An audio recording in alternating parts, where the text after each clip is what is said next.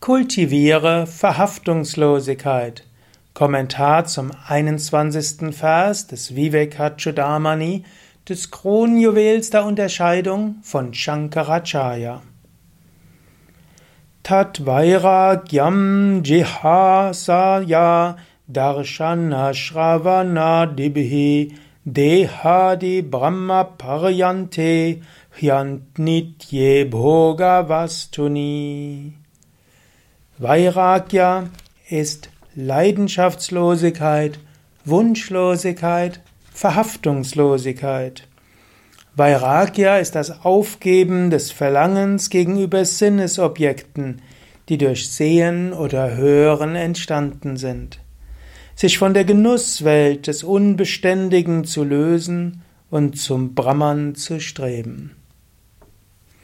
Vairagya ist die zweite der großen Eigenschaften, die ein Schüler kultivieren sollte, um Gottverwirklichung zu erreichen, die Erleuchtung zu erreichen, wahres Wissen zu bekommen. Vairagya stammt eigentlich aus dem Wort Raga. Raga heißt mögen, Raga heißt Wunsch, Raga heißt Verhaftung. Viraga heißt Abwesenheit von Wunsch und Verhaftung und Gier. Und Vairagya ist der Zustand, in dem Raga abwesend ist. Also die Abwesenheit von Wünschen, die Abwesenheit von Gier, die Abwesenheit von Verhaftung, das ist Vairagya. Shankara definiert es hier als äh, zunächst mal zunächst einmal Vairagya zum Übersetzen, man kann das übersetzen als Gleichgültigkeit Gleichgültigkeit positiv verstanden. Ist einem alles gleichgültig. Nicht, dass man keinen Enthusiasmus hat, Gutes zu bewirken, aber ob man jetzt Gutes bekommt zum Essen oder weniger Schmeckendes zum Essen, nicht so wichtig. Ob Leute freundlich zu einem sind oder unfreundlich, nicht so wichtig. Ob Menschen jetzt mit einem zusammenwirken wollen oder nicht, alles nicht so wichtig. Man kann es auch nennen als Leidenschaftslosigkeit, wobei ich den Ausdruck nicht so gerne mag. Man kann nämlich Vairagya haben und trotzdem voller Enthusiasmus und Begeisterung, eben auch voller Leidenschaft etwas tun. Leidenschaft heißt ja auch bereit zu sein, für ein Ideal auch zu leiden. Und das wiederum ist etwas Gutes. Aber natürlich die Leidenschaft, die davon abhängig ist, dass man etwas Äußeres bekommt oder dass man von einem Menschen etwas Konkretes bekommt, diese ist nicht dem spirituellen Fortschritt förderlich. Daher man kann das auch übersetzen Wunschlosigkeit und Verhaftungslosigkeit oder auch die Abwesenheit der Gier. Insbesondere sagt er hier, es ist Jihasa, das heißt das Verlangen aufzugeben. Also, es geht darum, Verlangen aufzugeben. Also Vairagya ist Jihasa, das Aufgeben des Verlangens. Und zwar, was soll man aufgeben? All das, was kommt über die Sinne. Und das sagt er, die Sinne wie Sehen, Hören und so weiter. Darshana, Shravana, Adi. Also Darshana heißt in dem Fall alles, was man sehen kann. Shravana heißt in dem Fall alles, was man hören kann. Und Adi steht für alles andere auch.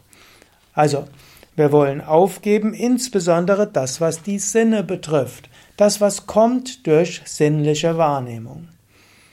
Wir wollen also aufgeben das Verlangen nach schöner Kleidung, was wir sehen können, nach besonders schöner Wohnung, was wir sehen können.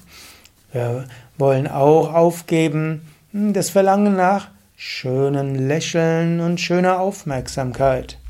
Wir wollen aufgeben das, was wir hören können, den Wunsch nach Lob, der Wunsch nach Anerkennung, der Wunsch danach, dass freundlich über einen und zu einen gesprochen wird. Alles, was wir hören können. Natürlich, wir wollen auch aufgeben den Wunsch nach besonders gutem Essen oder etwas besonders Gutes zu riechen oder besonders freundliche Berührung durch andere Menschen oder einen konkreten anderen Menschen. All das gilt es aufzugeben, den Wunsch danach. Er sagt nicht, dass wir alle Sinnesverlangen, alle Sinnesvergnügen aufgeben sollen. In diesem Vers sagt er nur das Verlangen. Wenn also jemand freundlich zu dir ist, genieße es. Wenn du gutes Essen hast, genieße es. Wenn du von deinem Partner liebevoll umarmt wirst, genieße das. Wenn du irgendetwas Schönes siehst, genieße es. Aber du kannst sehen, ob es nur Genuss war oder auch Verhaftung, wenn du es eben nicht hast.